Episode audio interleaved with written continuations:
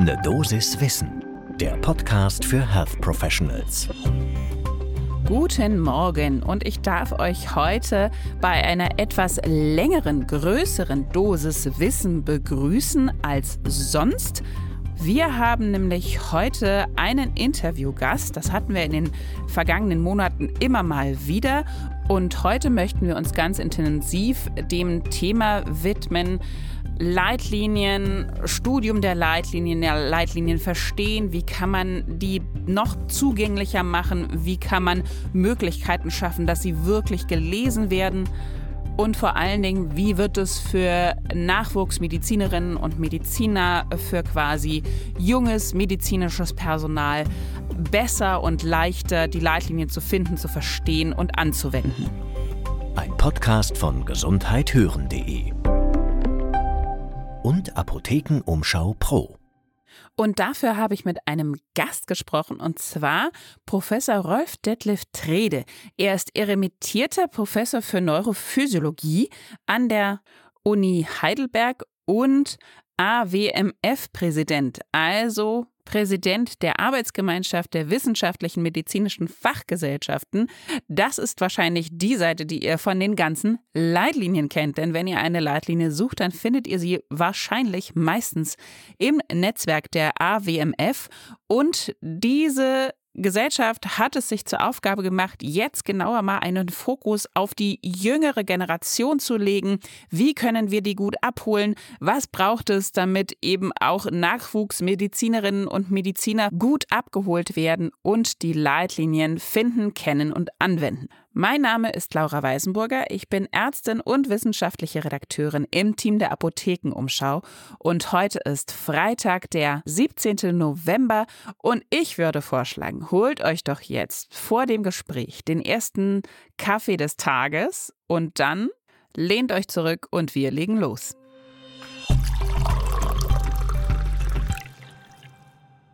Herr Professor Trede, das äh, freut mich sehr, dass wir einen äh, Live-Gast sozusagen haben, also einen Interview-Gast heute bei der Dosis Wissen. Sie haben ja eine Mission sozusagen jetzt so ein bisschen ausgerufen bei der AWMF äh, leitliniengerechte Therapie quasi mehr schmackhaft machen. Wenn ich das richtig gesehen und verstanden habe, geht es da vor allen Dingen um die jüngere Generation. Könnten Sie da kurz erläutern, was da der Plan ist oder was die Idee dahinter ist? Ja, Frau Weisenburger, erstmal vielen Dank für die Einladung. Ähm, bei Leitlinien ist es ja so, dass es schön ist, wenn sie ausformuliert und publiziert sind, aber man muss ja das Leitlinienwissen, was darin zusammengefasst ist, auch anwenden. Und da gibt es viele Dinge, um die wir uns als AWMF kümmern. Unter anderem auch um die Frage, wie der Nachwuchs ausgebildet wird, um dieses Leitlinienwissen dann adäquat umzusetzen. In diesem Zusammenhang gab es vor einigen Jahren tatsächlich schon beim nationalen kompetenzbasierten Lernzielkatalog Medizin äh, die, die Vereinbarung, dass die Wissenschaftskompetenz im Medizinstudium gefördert werden muss. Und der entscheidende Punkt war der, dass neben der wissenschaftlichen Grundausbildung für den forschenden Nachwuchs auch für sämtliche klinisch tätigen Personen es wichtig ist, dass sie für die evidenzbasierte Medizin gerüstet sind. Dazu muss man Texte finden, man muss sie lesen können und man muss sie kritisch interpretieren können. Und das war eigentlich eine ganz wesentliche Komponente, die dazu geführt hat, dass wir, jetzt kommt ein sperriger Begriff, die Arztrolle des Gelehrten, von den Kanadiern damals Scholar genannt, im NKLM verankern konnten. Und das hat sich jetzt bis in alle Entwürfe der Approbationsordnung auch fortgesetzt. Das heißt also, da ist jetzt in der Approbationsordnung schon mal festgelegt, okay, das wäre so ein bisschen Best-Case-Szenario. Die Menschen kommen aus dem Medizinstudium raus, sind fertig approbiert und können, wie Sie sagten, äh, diese Studien oder Leitlinien äh, finden, lesen, verstehen, im besten Falle anwenden. Äh, wie ich jetzt in der Recherche so ein bisschen gesehen habe, da gibt es ja wohl auch schon, also ist das schon gelebte Praxis? Ich hatte gesehen, ein Modellstudiengang in Mannheim versucht das schon zu etablieren? Wissen Sie da schon, wie gut äh, das so läuft? Gibt es da Feedback von den Studierenden? Ja, dazu kann ich zweierlei sagen. Zum einen, in der Tat, die, die jetzt gültige Approbationsordnung ist ja noch von 2002. Da mhm. steht es nicht drin. Da ist tatsächlich dieses Konzept einer wissenschaftlichen Grundausbildung in, in den wissenschaftlichen Techniken und der Erwerb der Wissenschaftskompetenz überraschenderweise nicht repräsentiert, obwohl es seit Ewigkeiten ein Universitätsstudium ist. Insofern ist das teilweise Zukunftsmusik, aber mhm. die Approbationsordnung, die jetzt gilt, verbietet es auch nicht. Und ähm, ich bin zwar jetzt gerade pensioniert seit einem Jahr, aber ich habe bis dahin an der medizinischen Fakultät in Mannheim gearbeitet und war durchaus auch äh, ein bisschen involviert in den Wissenschaftsstrang, den die Kollegen dort implementiert haben. Das Wichtige ist, ähm, dass ich tatsächlich das gar nicht bei uns in der Fakultät eingebracht habe. Es war ein Kollege, der auch im NKLM, ein Chirurg, äh, dabei war, sagte, das müssen wir doch jetzt mal umsetzen. Und dann waren es noch wiederum drei andere Personen, äh, die das Ganze umgesetzt haben. Seit inzwischen, glaube ich, vier Jahren. Und letztlich kommen die Studierenden damit gut klar. Es gibt im dritten Studienjahr eine Einführungsveranstaltung. Und der größte Teil der Lehrveranstaltungen war vorher schon vorhanden, kam sehr viel aus der Biomathematik. Ganz schwieriges Thema, viele mögen das nicht, aber mhm. man braucht ja Mathematik überall.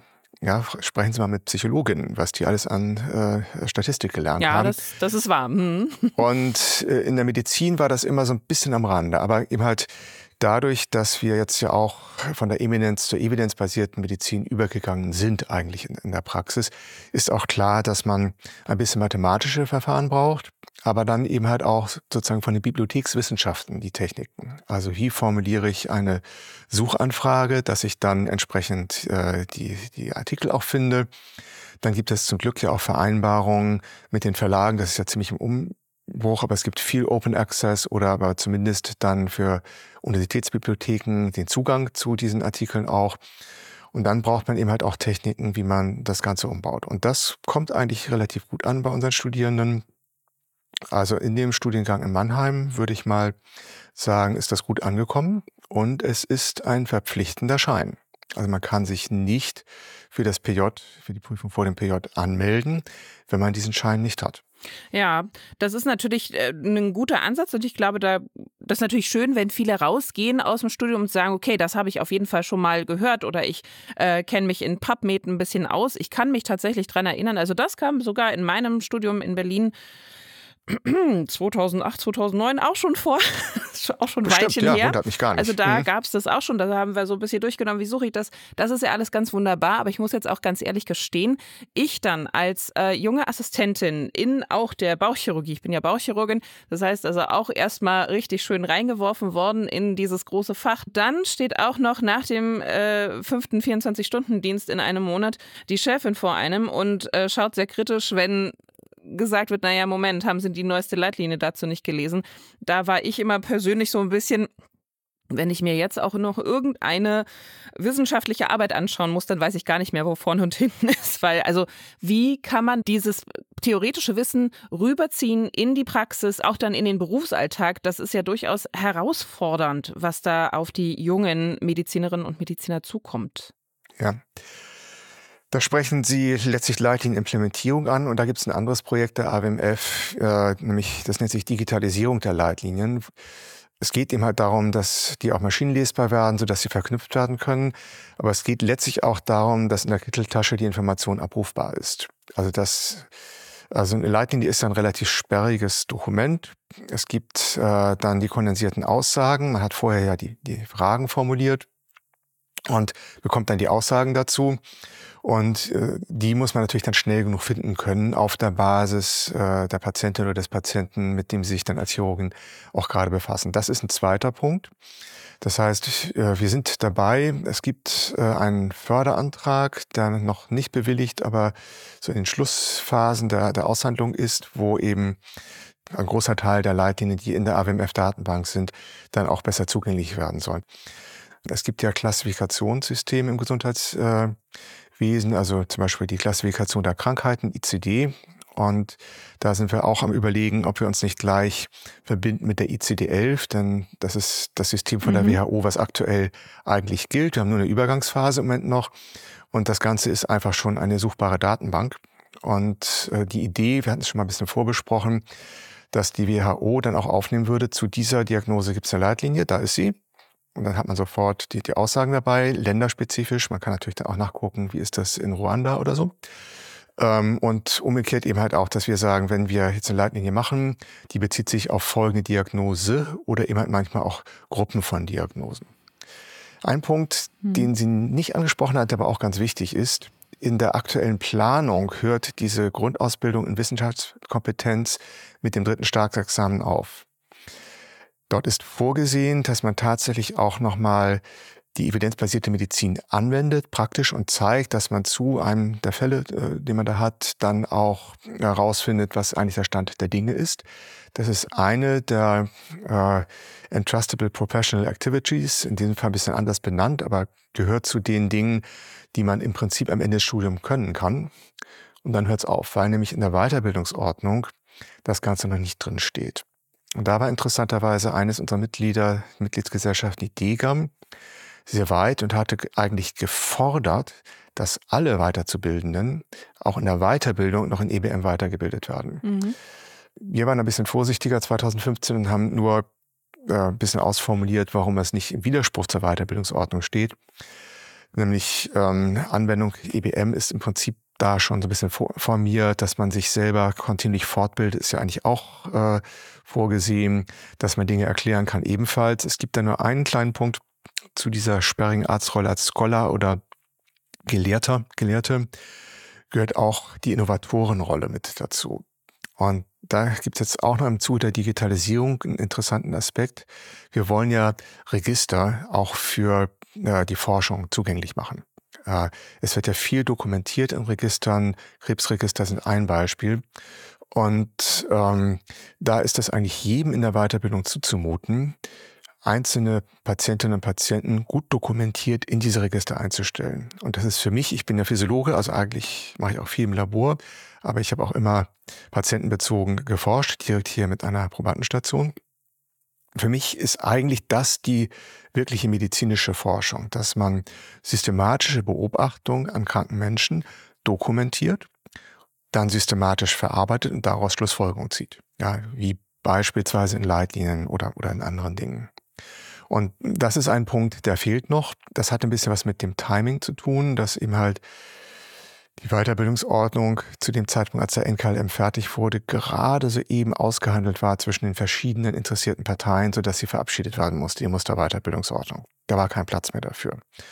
Und jetzt ist eigentlich ein ganz guter Zeitpunkt, dieses Thema wieder aufzunehmen. Und wir machen deswegen auch eine Veranstaltung jetzt äh, am Freitag, den 17. Äh, November in Berlin, wo es eben halt um Wissenschaftskompetenz in der Ausbildung, aber auch in der Weiterbildung geht.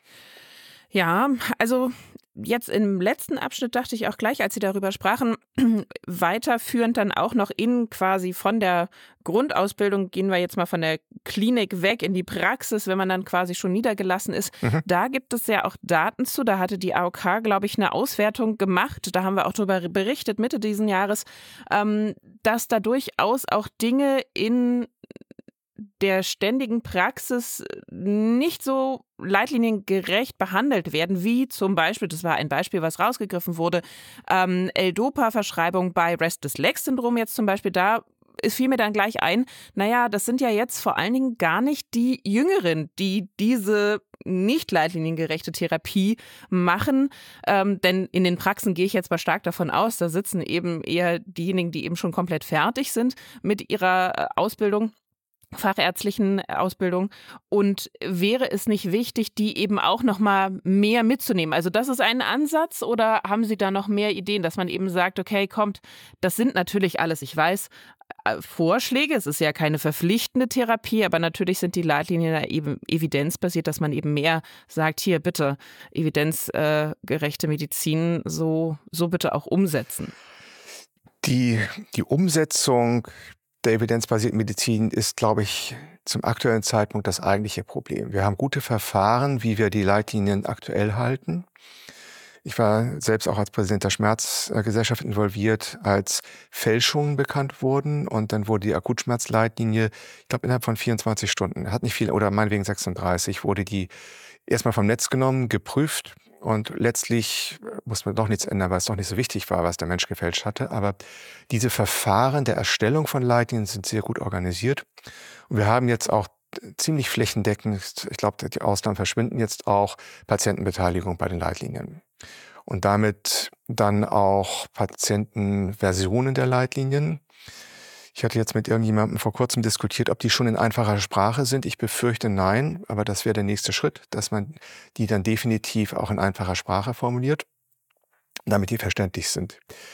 Jetzt glaube ich, dass die die Umsetzung in der klinischen Praxis durch Menschen, die immer halt schon länger ärztlich tätig sind, äh, wesentlich von der einfachen Verfügbarkeit dieser Aussagen abhängen. Ja, man kann jetzt nicht ein langes PDF-Dokument, das ist zwar alles runterladbar, sehr einfach auf einer Webseite, man kann die Suchfunktion noch verbessern, aber man wird dann nicht ein langes PDF-Dokument lesen. Ja, das äh, kenne ich auch selbst. Dinge, die äh, viel Zeit brauchen, macht man nicht so ohne weiteres. Dinge, die schnell gehen, das geht leichter. Das heißt, wir brauchen eine gute Integration in den klinischen Alltag, dass man die, die Informationen abrufen kann. Und ähm, ich bin nicht ganz so optimistisch mit der Digitalisierung wie andere Leute, aber ich sehe da schon eine gewisse Chance, dass, ähm, wenn man es richtig machen würde, man tatsächlich bei der Dokumentation des ärztlichen Gespräches dann schon mit seiner Begrifflichkeit anfängt, dann bekommt man die, die aktuellen Codes der, äh, der ICD-11 genannt und dann sieht man, da sind Leitlinien und äh, die haben vielleicht äh, eine bestimmte Empfehlung dazu. Ja, also da braucht es einfach noch niedrigschwelligere Ansätze, um nochmal den ja. Bogen zurückzuschlagen äh, zu jetzt eben der nachkommenden Generation. Also so richtig ähm, weiß ich jetzt noch nicht, gibt es da noch mehr Ideen, außer jetzt die ähm, Verankerung eben in der Approbationsordnung, auch dann durch verpflichtende Kurse, wo Sie sagen, okay, da kann man einfach nicht das PJ beginnen, wenn man da auch nicht nachgewiesen hat, ich habe ähm, das verstanden, das ist klar, wie ich eben die Sachen finde. Das heißt also, mein Handwerkszeug habe ich. Mhm. Gibt es noch andere Ansatzpunkte, wo wir die Jungen besser abholen können, dass die auch sagen, ja, da schaue ich jetzt nach, ähm, ja, da setze ich mich hin nach äh, eben meinen 724ern oder was auch immer ich da hatte, Schichtdiensten, neben dem ganzen Gewirr, was man eben dann so als ganz äh, junger Mensch Mensch in der Medizin hat dass man da eben sagt, okay, da, da bringen wir das an die, an die Menschen ran. Ja, ich glaube, das ist ja eins der großen Probleme. Also wäre zum Beispiel sowas denkbar wie ein Studientag einmal im Monat, habe ich überlegt, ja, würde es quasi helfen, wenn wir sagen, okay, in der fachärztlichen Ausbildung äh, einmal im Monat äh, darfst du dir auch Zeit nehmen dafür, zu sagen, ich acker jetzt mal hier so ein bisschen die neuesten Zeitschriften in meinem Fachgebiet durch, die neuesten Leitlinien nochmal auf den neuesten Stand bringen. Mhm. Wäre das hilfreich oder wäre das eine Idee? Da sind einige Dinge vorgesehen, die wir noch nicht machen. Und ich glaube, wenn man im Studium einfach lernt, Dokumentation von Messergebnissen, egal wo und was, bis hin immer zum ärztlichen Gespräch, ist etwas Wichtiges, dann glaube ich, werden die Leute sich das auch, auch merken und man es einfach durchs ganze Studium hindurch gelernt hat. Und jetzt geht es darum, wie macht man das weiter in der Weiterbildung? Genau. Und da ist jetzt so, es gibt ja die Programme für diejenigen, die als Kliniker und Klinikerin wissenschaftlich tätig sein wollen, klinischen Scientists. Da gibt es eben halt Freistellungen und ähnliches und das ist dann auch vorgesehen während der Weiterbildungszeit. Jetzt haben wir viele verschiedene Kammern und die Kammern sind da sehr unterschiedlich, inwieweit sie das dann anerkennen. Ich würde schon denken, dass jetzt, äh, wenn in meinem Zellkulturlabor jemand forscht, dass das vielleicht nicht so ganz wahnsinnig viel mit der Weiterbildung zu tun hat. Aber es gibt sehr viel patientennahe Forschung, die absolut, wenn sie in dem eigenen Fach erfolgt oder aber in, in der Nachbarschaft des eigenen Faches natürlich äh, die klinische Kompetenz auch stärkt. Ja, wenn ich eine, eine apparative diagnostische Maßnahme, eine Untersuchung an irgendeiner Patientin mache in einem Kontext, die noch nicht Standard ist, dann ist das natürlich auch Teil meiner Weiterbildung. Wenn ich die womöglich gar mitentwickeln würde, ist das ja auch Teil der Weiterbildung. Und das wäre etwas, äh, was auch gefordert wird vom medizinischen Fakultätentag schon lange und je nach äh, Bezirksärztekammer ist man da schon unterschiedlich weit. Ähm, Was Sie jetzt ansprechen, geht ja eigentlich weiter. Dass nämlich auch für diejenigen, die gar nicht hinterher Forscher sein wollen, genau. die, mhm. diese Kompetenz weiter fördert. Und äh, da würde ich gern äh, Herrn Halleck äh, zitieren, der leitet den wissenschaftlichen Beirat bei der Bundesärztekammer. Und der hätte gern die wissensgenerierende Praxis, dass also die praktische Tätigkeit immer auch neues Wissen generiert. Das hat auch was mit Dokumentation zu tun. Ich erlaube mir einfach jetzt noch ein kritisches Wort zu den randomisierten klinischen Studien, die im Moment ja der Goldstandard sind. Das ist auch alles sehr richtig, nur die Gruppen von Menschen, an denen die Studien durchgeführt werden, sind hochartifiziell, die entsprechen nicht dem klinischen Alltag. Sie müssen nämlich im Grunde genommen extrem gesund sein, außer der Krankheit, um die es geht. Und wir werden ja zum Glück alle relativ alt und typischerweise hat man da mehr als eine Krankheit und es gibt dann Interaktionen. Und das kann man unmöglich, das haben Mathematiker schon vor vielen Jahren ausgerechnet, das kann man nicht in solchen Studien testen. Dafür reicht die Weltbevölkerung nicht aus, selbst wenn alle teilnehmen würden. Sondern muss Wege finden, jetzt die Alltagserfahrung, klinischen Alltag, in die Wissensgenerierung einzubeziehen. Und dann wäre es auch ganz gut, wenn man die Fragestellungen, die bearbeitet werden, dann auch orientieren würde anhand der Lücken, die wir in den Leitlinien haben. Und zwar natürlich am besten dann mit dem Patienteninput mhm. dazu. Das heißt, letztendlich könnten dann ja diejenigen, die jetzt langsam nachrücken, sagen sie, eventuell wäre eine schöne Utopie oder eine gute Vorstellung, finde ich auch, ähm, diese Lücken de facto schließen mit dem klinischen ja. Wissen. Wenn wir mehr dokumentieren würden oder wenn wir mehr das eben einfließen lassen würden und irgendwie ein bisschen festhalten, mehr festhalten könnten, was wir in der klinischen Erfahrung alles haben. Ich glaube auch, dass man da einen relativ guten, das ist ja eine relativ hohe intrinsische Motivation, dann besser Bescheid zu wissen, wie ich beim nächsten Mal behandeln kann oder dass ich da eventuell Konsequenzen dann draus ja. ziehen kann. Gerade was diese offenen Fragen betrifft, das stimmt, ja. in den Leitlinien kommt ja sehr, sehr häufig vor, das ist jetzt hier Expertenkonsens, ja, aber der Konsens begründet eben nicht auf irgendwelchen erfassten Daten, die man hat, sondern nur Erfahrung. Also ich hatte ja angesprochen, das, was man gelernt hat, macht man weiter. Wenn jetzt mhm. die Utopie wahr wird, dass man in der Weiterbildungspraxis, ich rede jetzt gar nicht von der Uniklinika, sondern wenn man irgendwo in einer Praxis weitergebildet wird, einfach gewohnt ist, eine bestimmte Zahl von Patientenfällen gut zu dokumentieren und Register einzuschließen, dann wird man das unter Umständen auch weitermachen. Mhm. Ja. Es müssen noch ein paar Randbedingungen dazu. Der zeitliche Druck auf den klinisch tätigen Ärzten ist gewaltig. Also, ja, da reden wir hier, glaube ich, auch häufig drüber, ja. Ja, mhm. ja also das ist, das ist noch ein weiterer Punkt. Äh, da müssen wir sehr aufpassen, dass eben halt die Digitalisierung nicht alles noch komplizierter macht, sondern dass wir vielleicht dann auch mal das nutzen für eine Vereinfachung, dass man nicht mehr ein Drittel oder was seiner Zeit für Dokumentation verwendet, sondern vielleicht zehn Prozent maximal oder noch weniger. Das wäre ganz gut. Aber bezogen auf dieses Thema wissensgenerierende Praxis, wenn es so wäre, dass in der Weiterbildung diese Qualifikation weitergetragen wird, dann ist man es ja gar nicht anders gewohnt. Ja. ja. Und dann denke ich, ist eine primäre Motivation da. Und dann würden die, Prax die Leitlinien sich auch ein bisschen mehr in die Praxis annähern. Sie hatten ja angesprochen, die Leitlinien werden nicht umgesetzt. Teilweise, teilweise natürlich noch. Ich bin durchaus offen für die Kritik, mhm. dass das unter Umständen daran liegt, dass die Leitlinie vielleicht auch nicht in allen Aspekten ganz nahe an den praktischen Möglichkeiten ist. Mhm. Und da ist wahrscheinlich eine Annäherung aus beiden Richtungen nötig. Die Leitlinien können sich aber nur annähern, wenn sie qualitativ hochwertige Daten haben. Ja, da beißt sich dann die Katze in den Schwanz.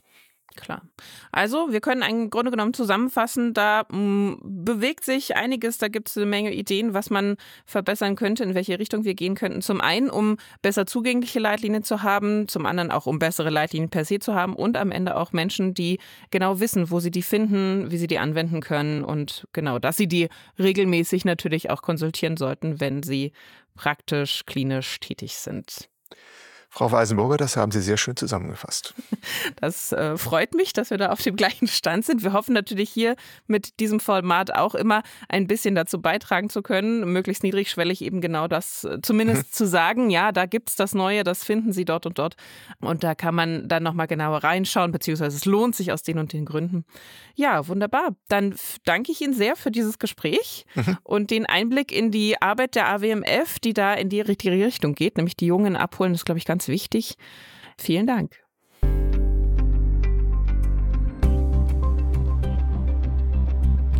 Und das war unsere größere Dosis Wissen heute eben zu dem Thema Leitlinien und wie wir sie gut an Mann oder Frau bringen können, gerade an die Jüngeren. Wenn ihr Feedback dazu habt für uns, äh, für einen Professor Trede, für die Herangehensweise an sich, dann lasst uns doch gerne einen Kommentar da bei Apple Podcasts, bei Spotify geht das. Oder ihr könnt uns auch eine E-Mail schreiben an ne Dosis Wissen at apotheken-umschau.de. Ein Podcast von gesundheithören.de und Apothekenumschau Pro.